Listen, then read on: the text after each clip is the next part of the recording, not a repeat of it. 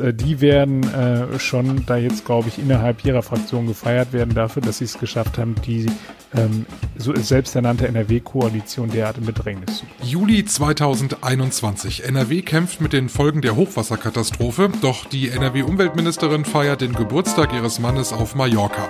Lange hat sie einen Rücktritt abgelehnt, am frühen Donnerstagabend war der Druck dann aber doch zu groß. Unser Thema heute. Rheinische Post Aufwacher. News aus NRW und dem Rest der Welt. Hallo, ich bin Michael Höhing, neu im Podcast-Team der Rheinischen Post und ab heute öfter mal hier im Aufwacher zu hören. Schön, dass ihr dabei seid. Gleich sprechen wir hier im Podcast auch noch über die Osterferien. Heute ist letzter Schultag und die Flughäfen rechnen nach längerer Zeit mal wieder mit vollen Gates und vielen Passagieren. Bevor es losgeht, eine Bitte. Wenn euch dieser Podcast gefällt, dann abonniert ihn gerne in eurer Podcast-App. Folgt uns zum Beispiel bei Spotify und ihr bekommt unseren Aufwacher jeden Morgen automatisch auf eurer Startseite angezeigt und verpasst so keine Ausgabe mehr. Dankeschön. Zu unserem ersten Thema. Der Druck war am Ende einfach zu groß. Ursula Hein-Esser, NRW-Umweltministerin, tritt knapp fünf Wochen vor der Landtagswahl zurück. Weil sie auf Mallorca den Geburtstag ihres Mannes gefeiert hat, während zu Hause in Nordrhein-Westfalen viele Menschen mit den Folgen der Flutkatastrophe gekämpft haben. Maximilian Plück, Leiter Landespolitik bei der Rheinischen Post. Lange hatte Hein-Esser einen Rücktritt ja ausgeschlossen. Was hat denn nun am Ende zum Sinneswandel geführt? Das werden die Reaktionen gewesen sein auf ihre Äußerungen von Donnerstagmittag. Sie hat dann nämlich den Ministerpräsidenten angerufen, der ja in Berlin weilte, bei der Ministerpräsidentenkonferenz und hat ihm ihren Rücktritt angeboten und er hat ihn dann ja auch offensichtlich angenommen. Es sind ja auch andere Mitglieder der NRW-Landesregierung bei der Geburtstagsfeier dabei gewesen. Kommunalministerin Scharrenbach, Europaminister Holthoff Pförtner und die damalige Staatsministerin in der Integration Güler. Geht der Fokus jetzt auf sie über? Genau, also es ist jetzt erstmal so, dass äh, Frau Hein-Esser ist aus der Gleichung rausgenommen worden. Da wird es weiterhin Fragen geben und sie wird sich auch noch äh, vor dem äh, Untersuchungsausschuss verantworten müssen. Aber äh, du hast völlig recht. Die anderen werden jetzt in den Fokus rücken, insbesondere Ina Scharrenbach, die natürlich als Kommunalministerin auch äh, erheblich äh, Verantwortung nach der Flutkatastrophe übernehmen musste. Stichwort Fluthilfe, äh, das ist ein ganz großes, äh, großes Ding, was da jetzt im Raum steht. Also und die Opposition hat äh, gestern schon klar gemacht, dass sie da jetzt angreifen werden. Aber die CDU hofft jetzt aus der Schusslinie zu sein. Nachdem diese Feier jetzt äh, an die Öffentlichkeit gedrungen ist, da war es dann einfach aus, da war der Druck zu groß. Äh, das ist komisch, wenn man ähm, feiert und äh, am anderen Ende von Europa dann die Leute in Dreck und Schlamm stehen, äh, 49 Menschen gestorben sind und so weiter. Das hat die Opposition gestern natürlich sehr stark herausgearbeitet. Da gab es eine bemerkenswerte Rede von Stefan Kämmerling, dem Obmann der SPD im Parlamentarischen Untersuchungsausschuss, der das dann auch nochmal sehr eindrücklich geschildert hat, insbesondere den Tag, an dem äh, Hein Esser in den Flieger gestiegen ist. Äh, wir müssen uns ja auch vor Augen führen, dass es äh, in dem Moment ja durchaus auch eine Awareness bei der Landesregierung hätte geben können, äh, denn sie war dann zu dem Zeitpunkt äh, schon ähm, auch mit dem Lacher von ihrem Ministerpräsidenten Armin Laschet beschäftigt. Der hatte am 17. Juli stattgefunden. Die Feier hat am 24. Juli stattgefunden, also eine Woche später. Was bedeutet das jetzt für Henrik Wüst? Der will ja zum ersten Mal als Ministerpräsident gewählt werden. Für Henrik Wüst wird es jetzt extrem schwierig werden. Also natürlich ist es äh, einerseits so, dass er äh, er hat jetzt offensichtlich sich durchgesetzt und hat äh, Hein Esser, die ja noch mittags äh, gesagt hat, sie möchte nicht zurücktreten, sicherlich äh, auch darin bestärkt, dass sie äh, dass sie zurücktreten soll und hat ja diesen Rücktritt auch angenommen. Ähm, aber der Vorsprung, den er hat in den Umfragen, ist nicht sonderlich groß. Die CDU lag zuletzt bei 31 Prozent, die SPD liegt bei 30 Prozent. Die SPD hat schon signalisiert, dass sie da noch mehr im Köcher hat und dass sie das Thema jetzt weiter spielen wird bis zur Landtagswahl am 15. Mai. Also insofern, äh, es wird deutlich schwieriger für ihn werden, jetzt äh, diese, diese Wahl zu gewinnen, ähm, äh, nachdem eben all diese Verfehlungen und nachdem dieses äh, kommunikative Desaster da jetzt äh, an die Öffentlichkeit gedrungen ist. Also es wird eine ziemlich schwierige Veranstaltung für ihn werden. Die Opposition, vor allem SPD und die Grünen, die können ihr Glück wahrscheinlich kaum fassen, oder?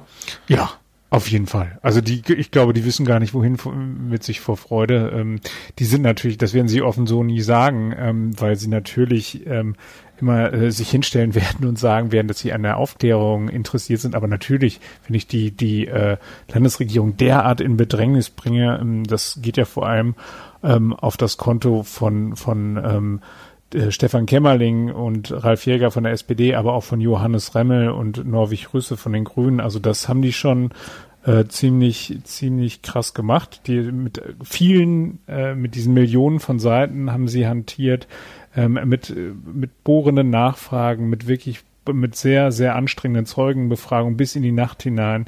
Also das, äh, die werden äh, schon da jetzt, glaube ich, innerhalb ihrer Fraktion gefeiert werden dafür, dass sie es geschafft haben, die ähm, so selbsternannte NRW-Koalition derart in Bedrängnis zu bringen. Und Ina Scharenbach, die äh, überlegt sich jetzt ganz genau, was sie tut?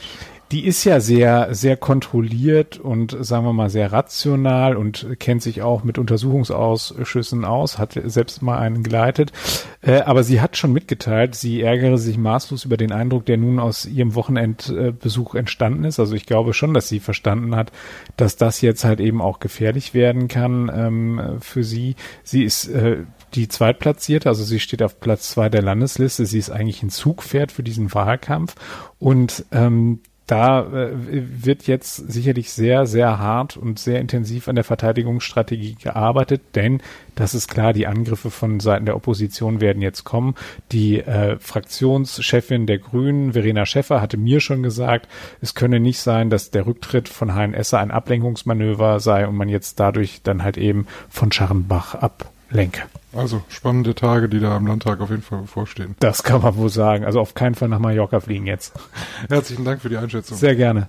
In Nordrhein-Westfalen ist heute der letzte Schultag und für viele Familien soll es heute in den Urlaub gehen. Wohl zum ersten Mal seit Corona über die Ostertage. In der Vergangenheit hatte ja der ein oder andere Lockdown die Reisepläne vieler Urlauber durchkreuzt und jetzt endlich mal wieder rauskommen und auch mit dem Flugzeug in etwas fernere und vor allem wärmere Ziele aufbrechen. Das freut da natürlich die Hotels und Reiseveranstalter, aber auch die Flughäfen in NRW bereiten sich auf einen Ansturm zum Ferienbeginn vor. Reinhard Kowaleski, Chefreporter Wirtschaft bei der Rheinischen Post, Reinhard, wird es heute wirklich wieder so richtig voll auf den Flughäfen? Also die Flughäfen rechnen bis mit 60, 70, 80 Prozent des Verkehrs wie vor zwei Jahren Ostern. Im Sommer sogar 100 Prozent teilweise. Das ist viel und es ist insbesondere darum viel, weil wir ja zwei Jahre Krise hinter uns haben. Das heißt, da sind viele Leute weg, viele Leute im Sicherheitsdienst, viele andere Mitarbeiter. Es wurde auch Personal abgebaut bei Flughäfen. Das heißt, äh, da wird es schon ganz gut knirschen jetzt am Wochenende und vielleicht auch am Osterwochenende, weil einfach zu wenig Leute da sind, um das alles schnell zu betreuen. Das heißt, das wird also tatsächlich auch schon so eine richtige Belastungsprobe für die Flughäfen, weil unter Corona-Bedingungen, auch wenn die Maßnahmen hier und da jetzt gelockert wurden, so richtig gelernt ist das da nicht. Ne? Sie haben einfach zu wenig Leute, um die Sicherheitskontrollen schnell zu bewältigen. Ich habe darüber gesprochen mit Thilo Schmid, das ist der neue Flugchef vom Flughafen Köln-Bonn. Der sagt, na, so drei Stunden vorher sollte man vielleicht da sein. Also nicht viel mehr, weil dann stehen die Leute alle nur rum am Flughafen und die Gates sind noch gar nicht offen, also die Abfertigungsterminals von den Airlines. Aber er sagt, gerade Leute, die sich nicht gut auskennen, eher ein bisschen zu früh kommen, weil eben weil das alles ein bisschen Zeit dauert, speziell die Sicherheitskontrollen. Jetzt war in den letzten zwei Jahren ja flugtechnisch fast gar nichts. Also es gab ja sogar im Lockdown, mein Gott, man flog denn da mal ein Flugzeug. Ähm, rechnen die Airports denn damit, dass das jetzt wieder so ein Betrieb wird, wie wir ihn vor Corona kannten? Also im Sommer halten die Airports 80 Prozent für sehr wahrscheinlich. Sie sagen aber auch, die Menschen heutzutage buchen später. Damit meinen sie aber auch, so genau wissen wir es auch nicht. Also wenn jetzt der Ukraine-Krieg eskaliert und vielleicht sagen wir, eine größere Verunsicherung kommt, dann kann es gut sein, dass weniger Leute auf einmal in Urlaub fliegen. Wenn dagegen, sagen, wir, die ganze Lage sich entspannt, halte ich es persönlich für denkbar, dass in diesem Sommer mehr Menschen in Urlaub fliegen als im letzten Sommer vor der Pandemie. Ich will auch sagen, warum. Wir haben einen hohen Nachholeffekt. Viele Leute haben zwei Jahre relativ wenig Geld ausgegeben, weil die Restaurants zu waren, weil viele Urlauber abgesagt wurden, die Kinos waren zu, man ist auch nicht, nicht so oft zur Arbeit gefahren, hat weniger Sprit ausgegeben. Gut, im Moment ist der Sprit natürlich umso teurer, das ärgert uns alle, aber da gibt es statistische Untersuchungen, Viele Haushalte haben während der Krise 20 Prozent ihres Einkommens auf die hohe Kante gelegt. Die haben jetzt Geld. Und die Tweet sagt zum Beispiel, die Leute buchen teurer, die buchen anspruchsvoller. Das stimmt. Darüber hinaus haben die Flughäfen jetzt bekannt gegeben, dass sie enger zusammenarbeiten wollen in Nordrhein-Westfalen. Was bedeutet das? Ja, die Flughäfen haben ja alle, sagen wir, politischen Druck. Die ganze Branche wird kritisiert wegen dem Klimaproblem. Da brauchen wir uns, glaube ich, nichts vorzumachen. Wenn viel geflogen wird, wird das Klima auch stark belastet. Da sagen jetzt die Flughäfen, sie wollen den sogenannten Bodenverkehr, also das, was sie selber machen, bis 2030 wollen sie zwei Drittel CO2 einsparen, bis 2040, 45 komplett klimaneutral. Die Gebäude sollen elektrisch geheizt werden. Die wollen, ähm, die Fahrzeuge, die auf den Rollbahnen fahren, sollen elektrisch ähm, betrieben werden. Neben den Rollbahnen sollen große Solarfelder kommen. Und wenn man dann gute Batterien hat, könnt, kann man damit den ganzen Fuhrpark von solchen Flughäfen betreiben. Gut, ist klar, dass in Köln und Düsseldorf ganz vorne bei solchen Ideen, weil die haben einfach viel mehr Leute. Und die wollen jetzt mit den kleineren Flughäfen die Ideen teilen. Vielen Dank, Reinhard Kowaleski, Chefreporter Wirtschaft bei der Rheinischen Post zum Ferienstart an den NRW-Flughäfen. Vielen Dank fürs Gespräch. Und das ist heute sonst noch wichtig. Der Deutsche Wetterdienst warnt in der ersten Tageshälfte in NRW vor Sturm. Stellenweise erreichen die Böen weiterhin Geschwindigkeiten von bis zu 85 Stundenkilometern. Wie das Wetter am Wochenende wird, dazu gleich mehr. Bundeskanzler Olaf Scholz macht sich heute auf den Weg nach London. Er trifft sich dort mit Premierminister Boris Johnson. Die beiden wollen in erster Linie über die Lage in der Ukraine beraten. Dabei soll es darum gehen, festzulegen, welche nächsten Schritte man in der Staatengemeinschaft gehen soll. In Essen startet heute der Prozess gegen einen 33-jährigen Fußballfan vom FC Schalke 04. Er soll 2019 bei einem Champions League Spiel gegen Manchester City einem englischen Fan mit der Faust ins Gesicht geschlagen haben. Mit ihm sind auch drei andere Fußballfans wegen gefährlicher Körperverletzung angeklagt. Der Fan von Manchester City wurde durch den Schlag so schwer verletzt, dass er anschließend mehrere Wochen im Koma lag. Heute gehe es ihm relativ gut, sagt sein Anwalt. Ein Urteil wird für Mitte Mai erwartet. Heute ist Freitag und da haben wir wie gewohnt einen Kulturtipp für euch. Der kommt heute von Philipp Holstein und ist für alle, die gerne kochen, das aber eigentlich gar nicht können. Ich empfehle ein Kochbuch, das auch denjenigen Lust aufs Kochen macht, die gar nicht kochen können oder zumindest gedacht haben, dass sie nicht kochen können. Und zwar ist das Nothing Fancy, entspannt Kochen für Freunde. Das ist gerade erschienen auf Deutsch von Alison Roman, eine New Yorker Kochbuchautorin, die wirklich tolle Gerichte anbietet für jede Gelegenheit und ein Kochbuch veröffentlicht hat, was auch noch gut aussieht. Also man liest das auch einfach gerne so, lässt sich anregen und auf Gedanken bringen und irgendwann merkt man, dass man den Einkaufszettel herausholt, den befüllt und anfängt zu kochen. Das erste Gericht, was ich nachgekocht habe, war das Chili-Hähnchen mit scharfsaurer Ananas und ich will gar nicht weitersprechen, weil mir schon das Wasser im Mund zusammenläuft. Also große Empfehlung, das Kochbuch von Alison Roman, Nothing Fancy, entspannt kochen für Freunde. Philips Kulturtipp findet ihr natürlich auf rponline.de. Den Link findet ihr in den Shownotes. Zum Schluss noch der Blick aufs Wetter.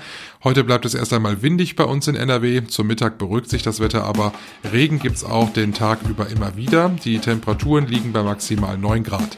Morgen Sonne und Wolken im Wechsel bei ähnlichen Temperaturen. Am Nachmittag auch Regen. Der Sonntag bleibt oft trocken und wird etwas milder. Das war der Aufwacher für heute, Freitag, den 8. April 2022.